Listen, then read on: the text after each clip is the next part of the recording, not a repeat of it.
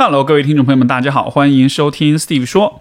我们本期的节目啊、既不是嘉宾的访谈，也不是听众来信，而是我的一期单口。这期节目的缘起，其实是因为在五月二十一号晚上，我在微博上跟奇电还有古大白话两位老师做了一个啊、在线的直播，然后我们聊了一些有关婚姻的话题。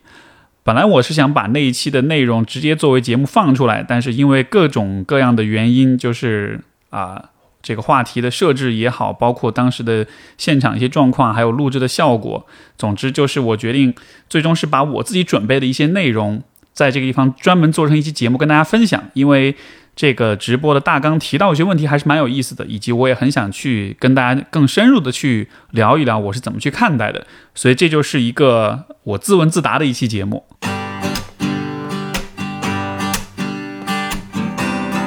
欢迎收听 Steve 说，和我一起拓展意识边界。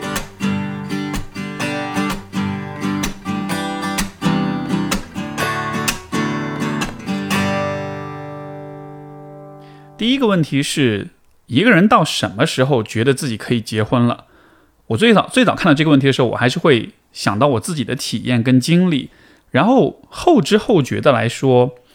我觉得很有趣，就是其实没有某一个明确的时间点让我觉得我们都可以结婚，因为如果我们从，比如说如果你现在还没有谈恋爱，或者你正在谈恋爱，然后这个时候你很想要去找到一个具体的节点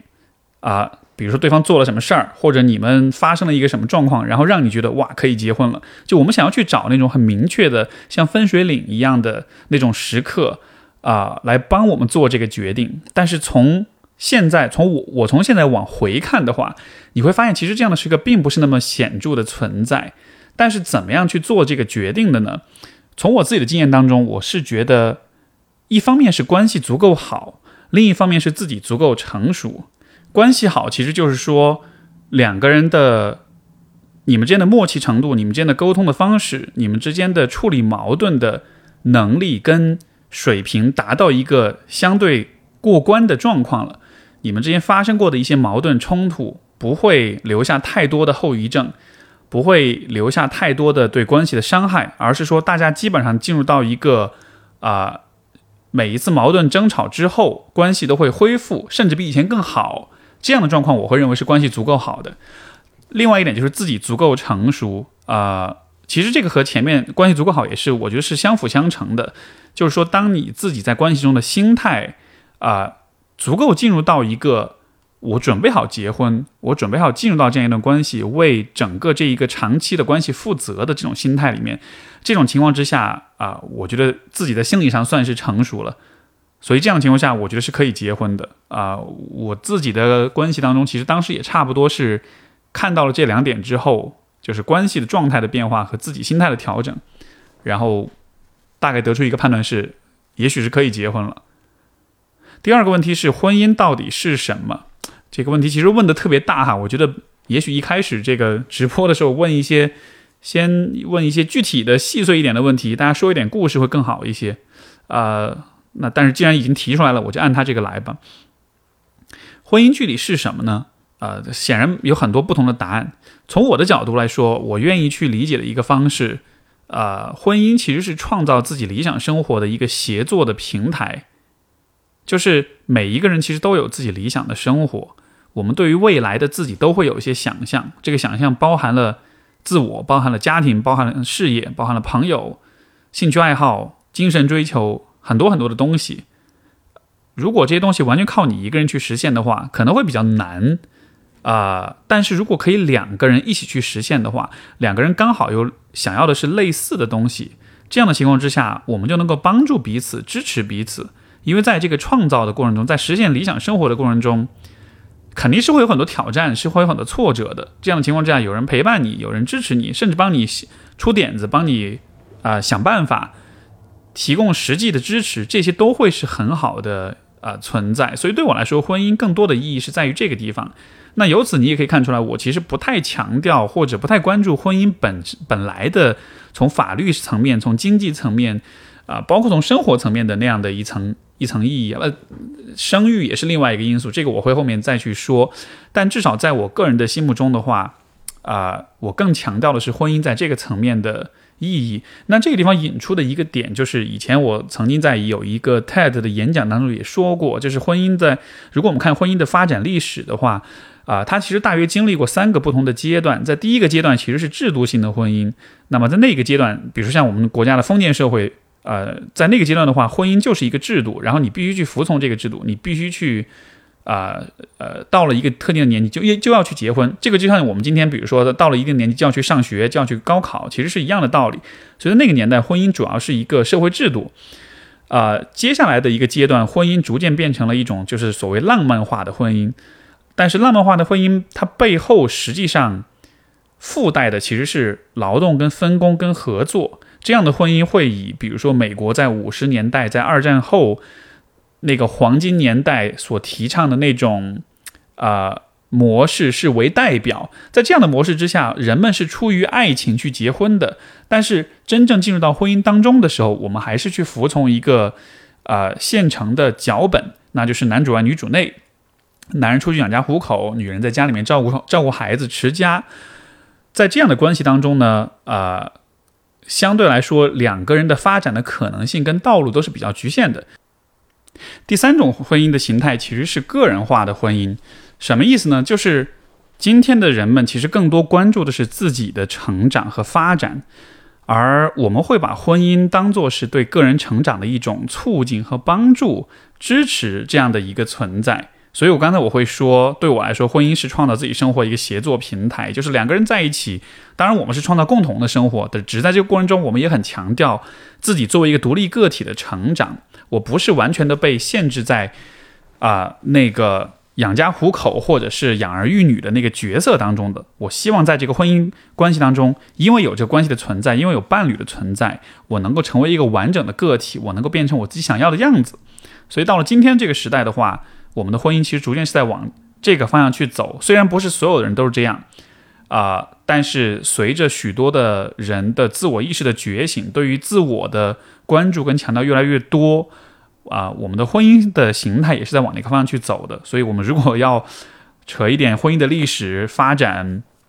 包括我的个人观念结合在一起，我现在会比较愿意用这样一个方式去理解婚姻。当然，它更底层的显然也还是会有法律层面的意义，还是会有经济和这个呃生活的资源上的分配的问题，也还会有从人际关系的意义上两个家庭的结合，就这些是更底层的一个呃存在。所以说我直接跳过了这一层，去讲到了他在心理、在精神、在这个思想层面他的啊理念层面的一些东西。那么这个是有关婚姻到底是什么的一个回应。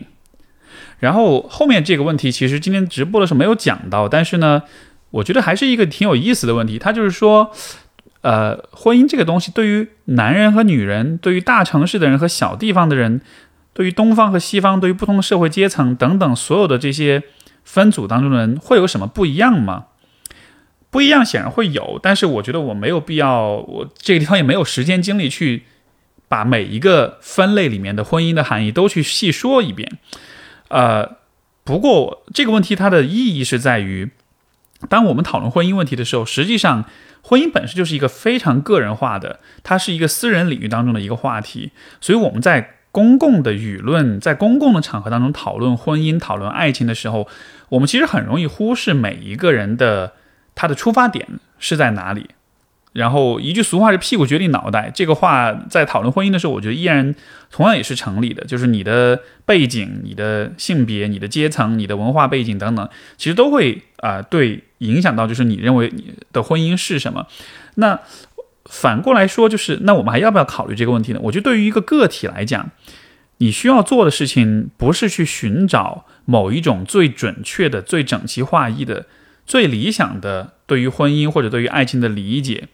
我觉得你需要做的事情是了解你所在的这个分组，这个不管是性别也好，是社会阶层也好，是地区也好，还是文化背景也好，你需要了解你所在的这个分组，你所处的这个具体的位置上，在这个分组当中，婚姻这个游戏它的风格和方式是什么样子的？比如说你来自一个三线或者四线的小城市，相比于你来自北京或者上海。在这两个不同的区域里面，有关婚姻这个游戏的风格是什么样的？人们是怎么看待它的？然后，啊，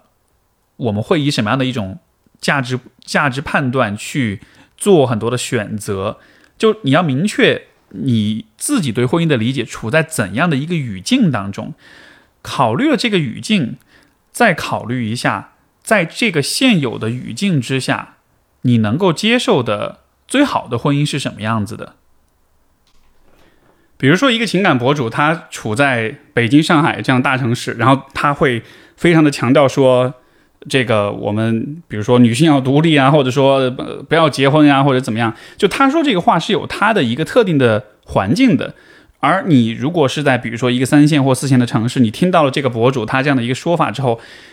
因为你不了解他说这个话的背景，所以你也需要意识到这一个观点可能是放在他的语境之下适用的，但是放在你的语境之下就不一定适用。所以在这样的情况之下。那以是否意味着我们就不要去听了呢？我觉得也可以去听，但是这个听的目的不是说让你去照着去照搬去模仿，而是说你一方面看到你所处的这个语境，在这种在你你所在的这个地方，婚姻的可能的形态有哪些？你再考虑一下，你听了不同的人对于婚姻的描述啊和这个描绘之后。你自己觉得什么样的婚姻是你认为理想的？然后你再看看你认为理想这个婚姻和你所处的这个啊环境，他们之间的差距到底有多大？你到底愿意在多大程度上去牺牲你的这种理想，去和你的现实做一个对接？比如说，你听到一个来自上海的情感博主跟你讲说，啊，在关系当中两个人要独立，然后要啊。都要出去工作，然后关系当中要平等，然后大家要平均的分配这个家务，就这是一个可能非常打引号进步、非常现代的一种观念，对吧？它可能放在北欧，或者放在上海，或者放在一线城市发达地区，也许就会觉得是是一个很理所当然的事情。但是如果你所处的环境当中，也许你身边所有的女性朋友、所有的所有的闺蜜，她们都没有工作，都是全职太太。然后，嗯，不太有女性出去工作，或者说即使有，也是一些辅助性的工作，没有很，啊，成为家里面的这个经济的支柱。在这样的情况下，如果你要直接去复制别人讲那个模式，那显然是会水土不服的。但是我并不是说你就就此罢手，你也可以想想看，比如说在在你所处的环境当中是要求要男主外女主内，但是你听完了别人的说法之后，你又很渴望两个人可以对等。那么在这样的情况之下，啊，现实和理想之间的那个平衡点在哪儿？你把自己的理想妥协到妥协到什么程度，你是可以接受的？我觉得这个其实是每一个人都可以去考虑的问题。因为虽然啊，你所在的地区、你所在的环境，它有可能对于婚姻有很多的限制，有很多的局限，但实际上具体到每一段关系当中的时候呢，又会有很多的空间，又会有很多的可操作性。你的伴侣、你的伴侣的家人、你自己的家人，其实大家对于那些社会的期待和范式，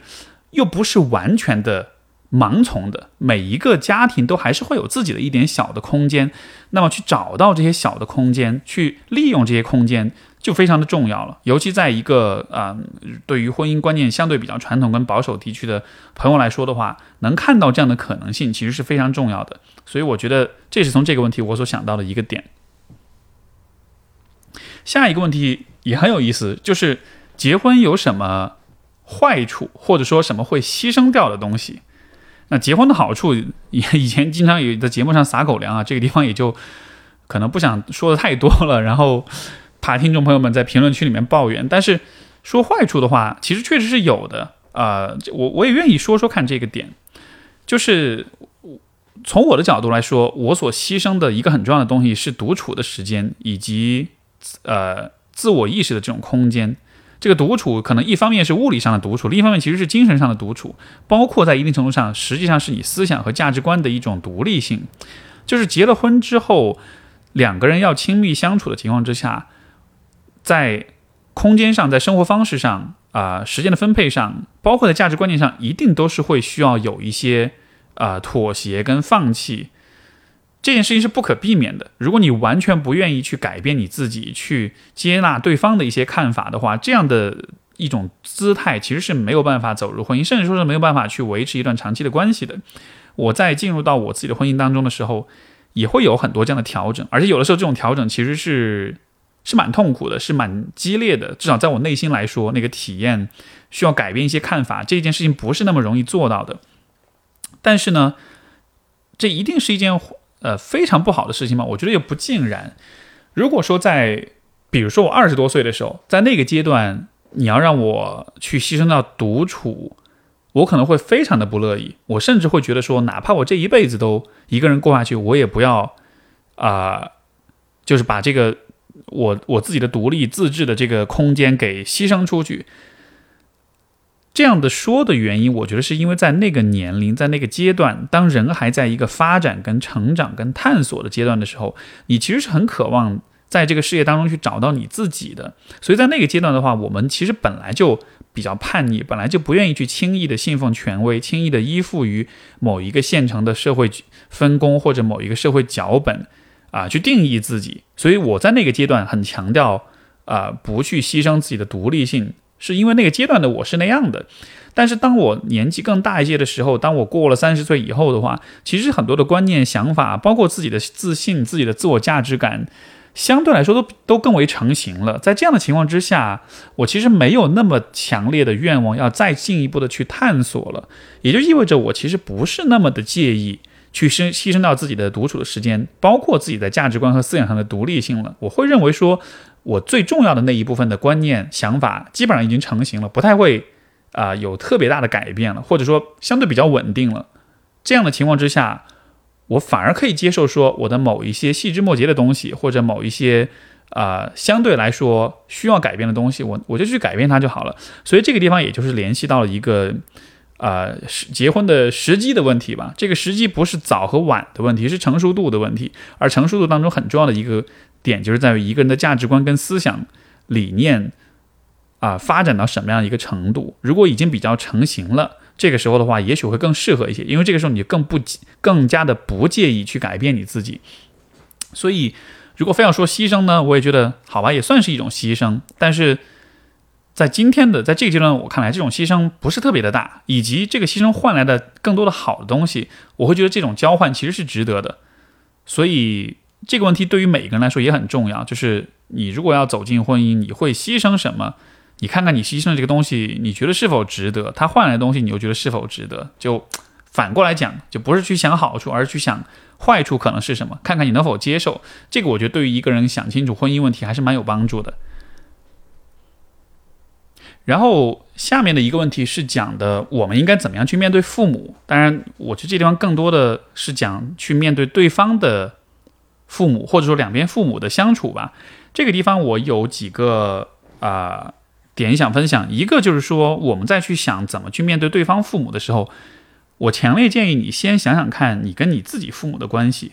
这里的原因是在于，我们和自己父母相处的方式，很多时候会影响我们和对方父母相处的方式。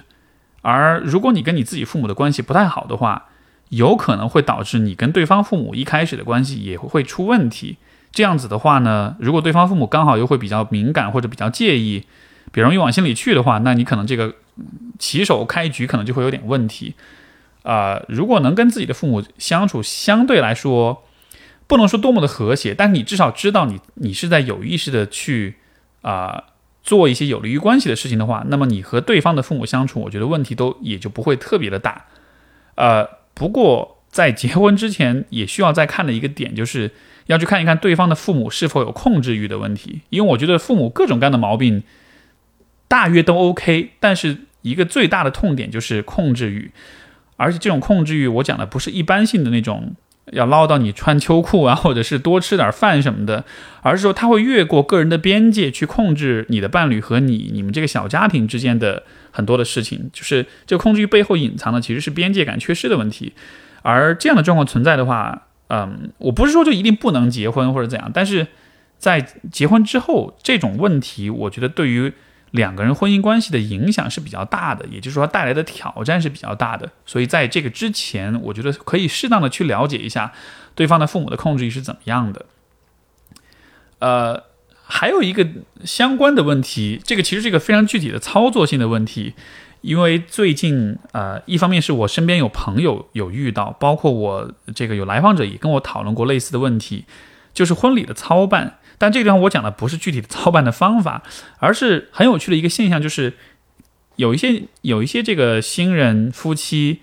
他们在婚礼操办的问题上会觉得说，哎呀，我不想管这个问题，我让我爸妈去处理好了。然后呃，让他们去沟通去想，我们就作为孩子，我们就跟着老老年人希望怎么开心怎么办，他们觉得比较合适，我们就顺从就好了。我非常的不建议以这样的方式来处理两个人的这个婚礼的这个事情，原因就是在于，如果你让两边的老年人去，就是两边的家长去对接婚姻的事情的话，他们的立场和出发点有可能是很不一样的。比如说，呃，女方的家长可能是希望这个婚姻搞得。呃，这个婚礼搞的是比较阔气的，比较有气派的。嫁女的话，他们希望自己比较有面子一点，而男方的家长可能是希望这个婚礼搞得啊简单一点，不要太铺张浪费，然后把更多的钱投入到之后的这个家庭的小家庭的建设当中。在这样情况之下，双方的立场其实会不一样，那么其实是很有可能是很有是很有风险去产生各种矛盾冲突的。这样的情况之下，我反而会建议两个人更多的是把。对于这些事情的主导，啊，决策权抓在自己手里，以你们的想法为主，两个人先统一好你们的看法，然后再告诉双方父母你们要什么，他们要怎么配合。因为有的时候其实父母也不是说故意要给你找茬，而是说，如果他们看着你不去主动去规划这些事儿，那作为父母他自己有他那个。爱的本能，那个关怀的本能，他就会想要越俎代庖的去做一些事情。就像是比如说，你小时候成绩不好，你没考好，爸妈就会想办法帮你托关系找更好的学校，对吧？所以在一定程度上，其实有一点像这种心理。但是婚礼这件事情上，因为是两个家庭的事情，它不是一个内部的爸妈帮你找学校的问题，所以说其实容易产生矛盾。所以我觉得，就借着这个点提出来，如果有朋友刚好遇到正在经历这样一个过程的话，还是应该啊有所注意。呃，下面一个问题是，面对婚姻，男性焦虑跟女性焦虑有什么不同？这个地方，我觉得女性的焦虑嘛，那显然最大的不同就是会有身体焦虑，会有年龄焦虑。关于这个问题的话，啊，之前我跟那个六层楼老师的对话当中，其实也聊过这个话题，因为他曾经也啊做过一个视频，这个就是去讲女性。生育年龄的这个焦虑的问题，这个视频的链接我会放在 show notes 里面，或者是评论里面，大家回头有兴趣可以去看。简单来说，就是我们今天对于啊很多的女性对于生育年龄的焦虑，其实是一个非常单一的、非常单纯的一个啊一种理解，就是女性的生育的啊健康或者风险，或者是生育出来这个孩子的这种状况。它不完全，它不单纯只是由年龄来决定，它其实跟一个人的认知水平、跟你的健康水平、跟你的生活方式、跟你的家庭环境关系都有很大的关联。如果你只看年龄的话，你其实就会错，你其实就会就会错过重点。比如说，一个人在二十多岁的时候虽然是年轻，但这个时候他经常的加班，然后可能吃东西也吃的很随意，然后这个时候是呃自己的这个认知水平也比较不足，对于。生育啊，对于婚姻啊，理解也不到位。在这样情况之下，他生出来的小孩，这个一定是更好的选择吗？也许你到了三十多岁，你的呃思想更成熟，你的健康身体状况也变得更好一些，然后你生活方式不会像二十多岁的时候他那么的拼，那么的加班了。这种时候的生育是，也许是比更早一的一些的时候是更好的。所以这个地方我就觉得在思考。年龄焦虑这个问题的时候，当然我是男性，我没有办法完全的站在女性的角度去说这个问题，但是我至少鼓励大家去从更全面的维度上去理解身体年龄的这个焦虑，它不单纯只是一个年龄那个数字来决定的事情，因为我们太习惯去看数字了，我们都是应试教育出来的小孩，对吧？太习惯看数字了，但是这在这个问题的考虑上，可能不是最明智的一种方式。然后接下来这个问题也很有意思，就是今天的呃年轻人的婚恋的选择变多了，这对于想结婚的人是不是好事？也是一个很有趣的问题啊，因为你显然这个问题可以从正反两个方向去说。选择变多了呢，可以让你更有可能遇到合适的人；而同时选择变多了呢，可能又会让你更多的纠结，或者说明明选好了一个人，又会变卦想要去选别的人，这个见异思迁、喜新厌旧的哈，都有可能。但是这种问题，从答题思路的角度来说，就是二选一，往往都不是最好的那个思路。遇到这种问题，这这也算是我透露我自己的一个一个小经验啊。就是别人问你这种二选一的问题的话，如果你想要去呃呃做这么一个取舍，不管做哪一方的取舍，你另就是另外一个答案都一定会有人再去支持、再去反驳这样子的。所以，往往最好的方式其实是去想思考第三个不同的维度。那这个地方的维度是什么呢？呃。我想到的一个点就是说，因为今天我们的选择非常的多，所以可能造成的一个影响就是，它会让我们太过于看重选择这件事情。就是，比如说你去要去买个车，你要去买个房子，你要去买个衣服，对吧？你要去有一笔很大的支出，如果你没有太多可以选的东西的话，那么其实选择这个。过程本身就不是那么的重要了，因为你不会太担心说我有没有选错什么。但是因为你有很多的选择，你要做很多的研究，你要做很多的比较，这样的情况之下，你反而就会赋予选择这件事情太太多的价值、太多的意义在里面。所以我觉得，当我们在考虑婚恋问题也是这样，有可能你比如说你去相亲或者去约会软件上刷，认识了很多人，认识了所有这些人之后，啊。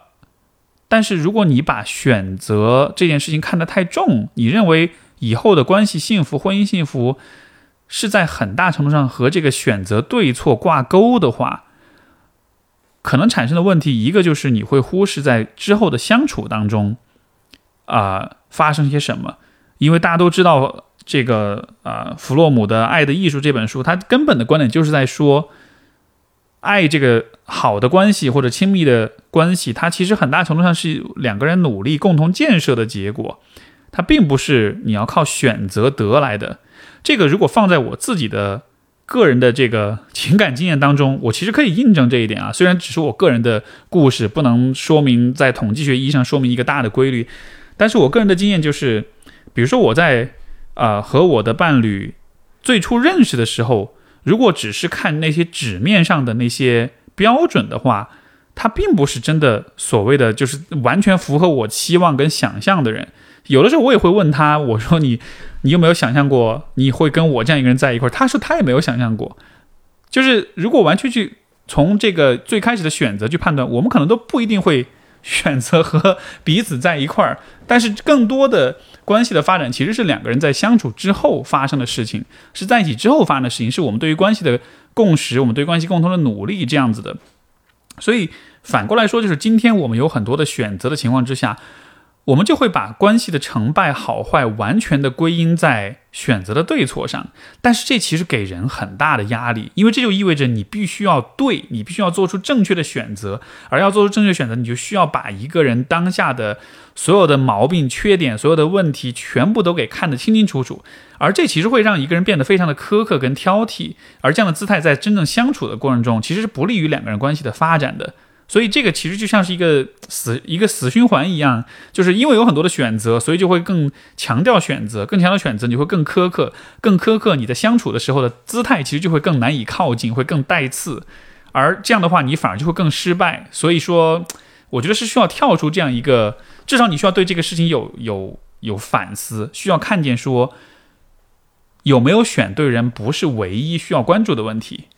呃，你另外还应该关注的，显然就还是跟成长、跟自己自个人的成熟会有关系。一个不成熟的人，嗯，哪怕面对很多的选择，他也始终会做出犯很多的错误。一个成熟的人，他选择不多的情况之下，他也可能让一段关系足够的好。就这个地方，我觉得一个关系足够的好是很重要的，因为选择多了之后，我们会有一种幻觉，就是如果我拒绝足够多的人，如果做足够多的筛选，我是有可能找到完美的关系的。我是有可能找那个完美的真爱，那个完美的对象的，但是会有完美的这种想象，可能也是跟我们拥有很多选择会有关系。所以，我觉得选择变多了的话，它其实会让我们对未来产生一些不那么切实际的想象。我觉得对这种想象有一定的啊自我克制，有一定的自律，还是很有必要的。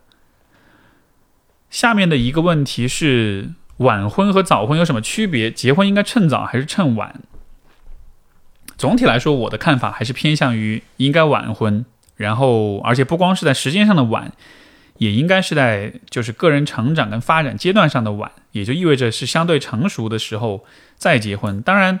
也有很多关系是比较早的，是就就在一起，包括比如说两个人在大学时候就开始谈恋爱，甚至高中的时候开始谈恋爱，然后再走到一起，这样就是这个只是我的一种倾向，不是对于某一个具体关系的评判。所以，如果有那样的关系，我觉得也完全没问题。那么，如果你能在很早的阶段就遇到一个。啊，能够和你一起去成长跟发展的人，那这当然是好事情。但是更多的时候，我们在没有办法遇到这样的一个人的情况之下，你就还是需要经历一段个人的成长跟啊突破自己的这样一个过程，或者说寻找到新的自己的这样一个过程。这个时间，我觉得还是需要有一些年岁的，它不是一个立刻能完成的一个过程。呃，我为什么很强调这一点？不光是跟婚姻有关系，我觉得是跟整个现代生活的这种生活方式会有关系。因为今天我们其实面临的是一个非常多变的社会，许多的事情需要我们去做选择跟判断。在这样的情况之下，人们就需要有更强的自我意识才行。你看，哪怕是啊，你去做一个消费，对吧？你都需要知道你想买什么颜色的什么东西，就是要很多自定义的选项、按钮，嗯，下拉菜单等等等等。所以就是。整个生活的环境、生存的环境，对于人的自我意识的程度要求是非常的高的。所以在这样情况之下，啊，我会认为，如果比较早的进入婚姻的话，你看，像前面我讲的，婚姻的一个牺牲，其实就是独立的空间跟思考的独处的这种空间。所以，如果很早的进入婚姻，有可能你就没有那个足够空间去发展你的自我意识了。而这样的话，对于你未来的生活、婚姻，可能都会是有一些问题。就不是绝对，但是我觉得有这样的风险，所以我是从这个自我意识的发展这个层面上来说，偏晚一点可能会更好一点。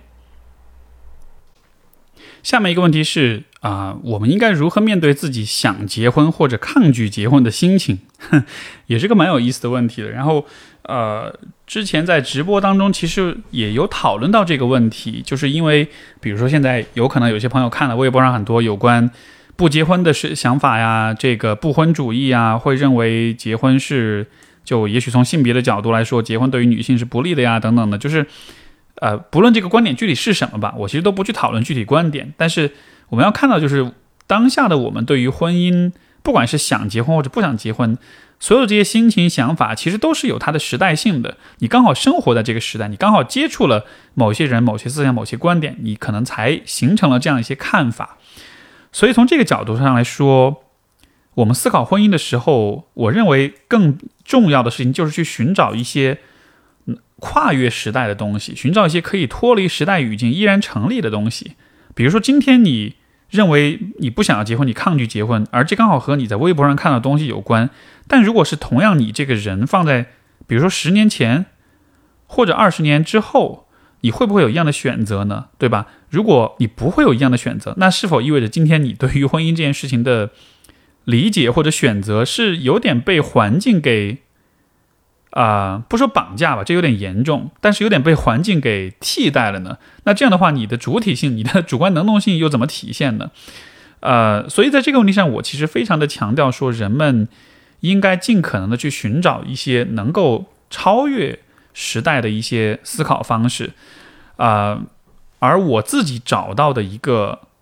我认为可以超越时代的一个思考的角度是这样子的，就是首先我会，我对人的一个假设是说，啊，我们对于意义的追求是非常的重要的，人活着是必须要有感到我的人生是有意义的，没有意义的人生会让人非常的痛苦。像比如说，这个弗兰克尔所写的《活出生命的意义》就是一个非常经典的一个例子，对吧？当你在这本书大概就是讲他在二战，因为他是一位犹太人，他的这个二战期间被关进了纳粹集中营，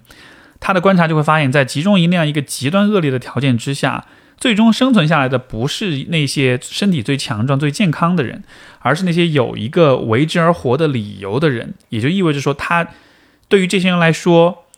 去忍耐这种。非人的待遇，如果是有意义的，是有盼头的，是为了战后再见到家人，是为了再完成他的手稿创作或者其他什么事情，他有一个奔头，他有一个为之而活的目标的话，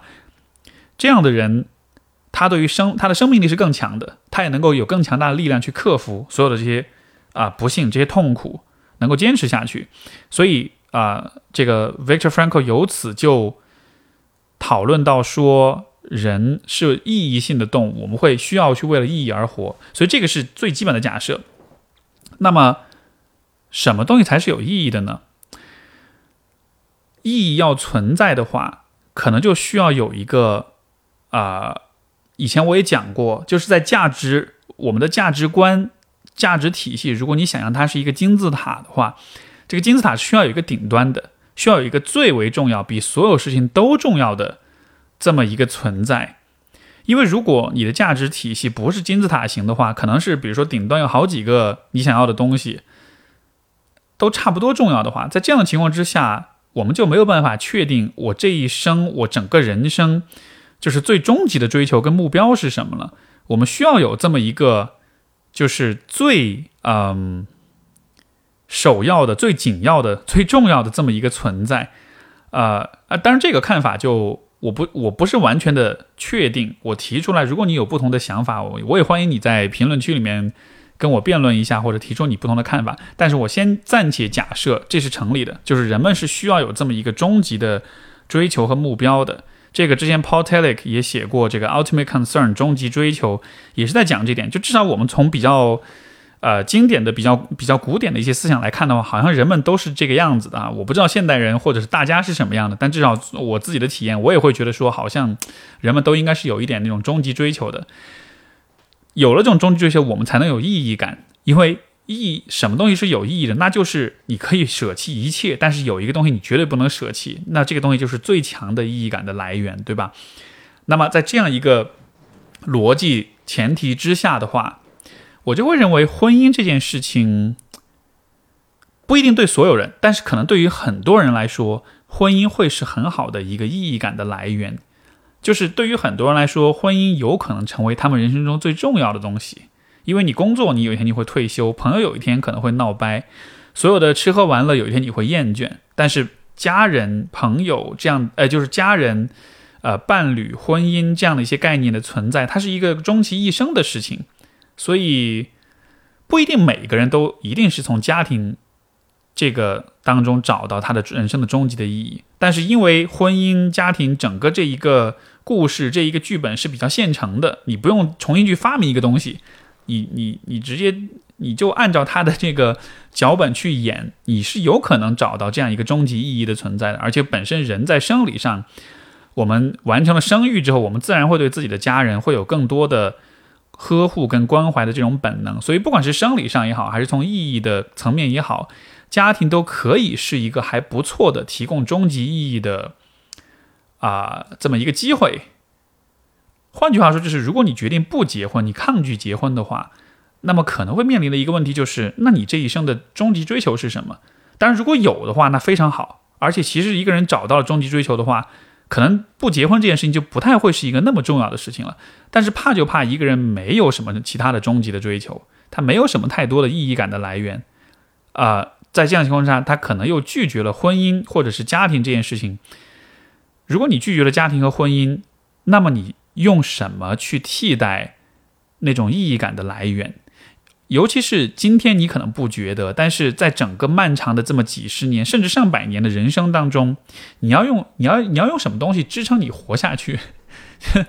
你你为你为什么而活，对吧？所以啊，这些问题比较灵魂拷问一些。我觉得在某种程度上，结婚是可以成为这样的一个啊提供意义感的来源的。你像我自己个人的经验当中，我是觉得。啊，因为我对自己的了解，我会了解到的一点就是，我非常非常的看重与他人的连接，而如果有婚姻的存在，如果有爱人的存在，他会被放在所有人际关系最顶端的地方，那么我就需要在这个关系当中追求最极致的亲密和爱和信任和理解和所有的那一切，所以恰恰是因为有了这么一个。一个 number one，一个最高的、最极致的关系，至少在理念上、在想象上有这么一个关系存在的话，我才觉得这是一个值得追求的东西。如果我对于呃伴侣、对于孩子、对于朋友、对于老师、同学什么的，那个重视程度都差不多的话，那样的话反而就没意思了，这个游戏就不好玩了。所以从这个意义上来说，我觉得啊，结婚还是有它的价值的，就它不是在这个社会的现实的层面的价值，而是在一个人的心理层面，在一个人内心世界构建的层面，它也许可以给你提供这样一种结构。这个是我想到结婚的时候，我认为这样一种思路是可以超越不同的时代的。不管在哪一个时代，人的心理需求其实都还是比较一致的，我们的心理架构的过程也比较一致。所以，或许这可以成为你去思考婚姻的一个角度。下面一个问题比较干货一点，就是婚前应该做什么准备？你要确认哪些事情？嗯，婚姻本来有很多层面啊，法律啊、经济啊、这个健康呀，包括感情跟心理的层面。这个地方我就还是从我自己的专业出发好了，我更多去谈一谈，就是在心理、在关系层面，啊，有哪些是我认为比较重要的，甚至可能是一些标志性的，你需要去确认的东西。我提出两点供大家参考。第一点就是说，两个人的关系是否足够的安全，啊。安全其实跟信任有关系，我们信任彼此，我们足够安全啊，这个关系在我看来才是有良好的连接的。那怎么算安全呢？其实用一个非常简单的判定方式来看，就是两个人在关系当中有没有可能去表达自己的柔软的一面，自己的脆弱的一面。两个人在相处的过程中，这一个面的表达之后会发生什么？是会带来更多的呵护、跟理解、跟照顾。还是会被攻击、被批判、被否定，还是会被忽视，还是压根就不敢表达出来。如果你问了自己这个问题之后，你发现你的答案是刚才我给的第一个答案以外的任何的答案的话，那么对于要要不要结婚这件事情，我觉得都需要稍微做一点比较谨慎的这个反思。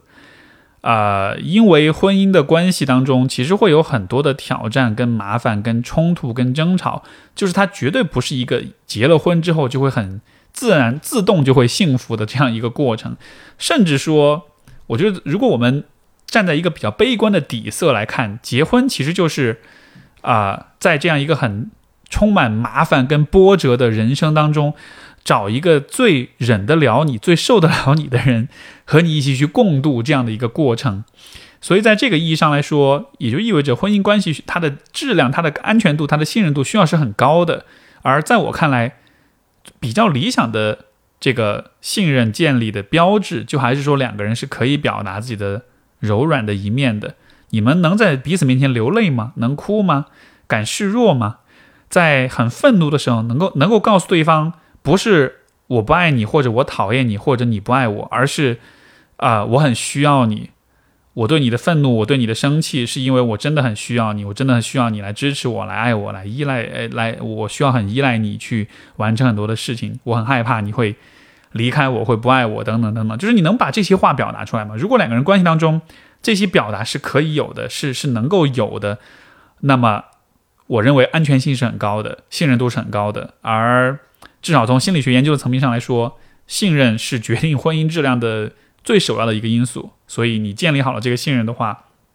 我觉得相对来说关系的预期是比较乐观的。还有一个啊可以参考的判断方式是两个人角色的灵活度。这个是什么意思呢？简单来说就是两个人相处的话，其实会有三个不同的角色。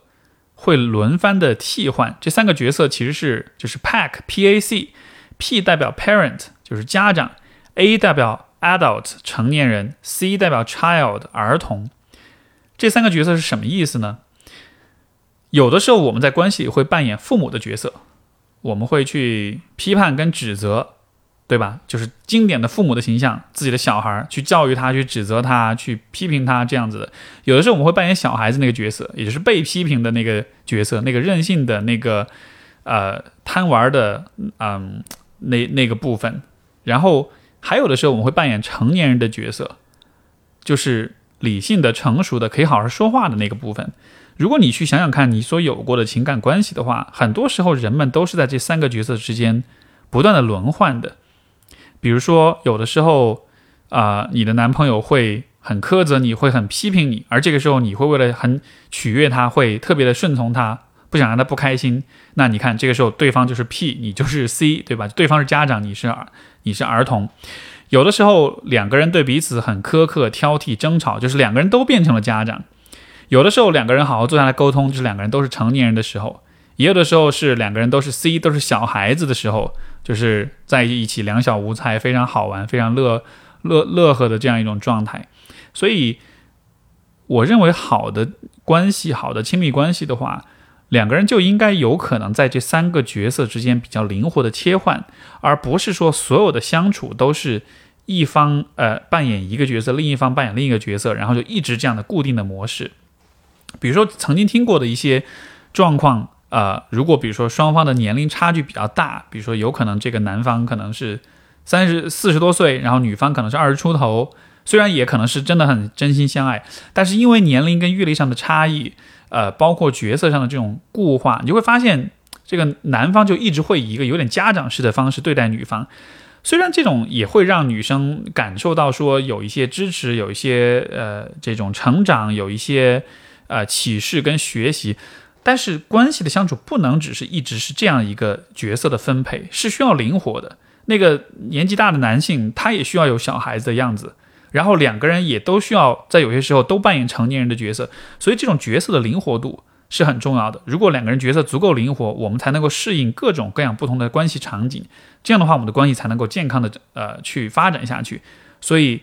能否袒露你的柔软面和啊角色是否灵活扮演，这两个是我会去判断一个关系质量，我觉得比较核心的、比较重要的两个点。然后除此之外，我也会推荐一本书，叫做《但愿婚前我知道》啊，江西人民出版社出的一本书。这本书非常薄，呃，很很很很容易读的一本小书。它当中的章节，每一个章节都是讲了一个我认为啊，两口子需要在结婚之前去讨论的问题。啊，因为在婚前，我们对于很多问题的思考讨论，有的时候就是糊里糊涂就就过去了，或者不认为，也没有想那么多。但实际上。没有想那么多的话，可能发生的情况就是，当你们真的遇到问题的时候，会非常的慌乱跟一无所知。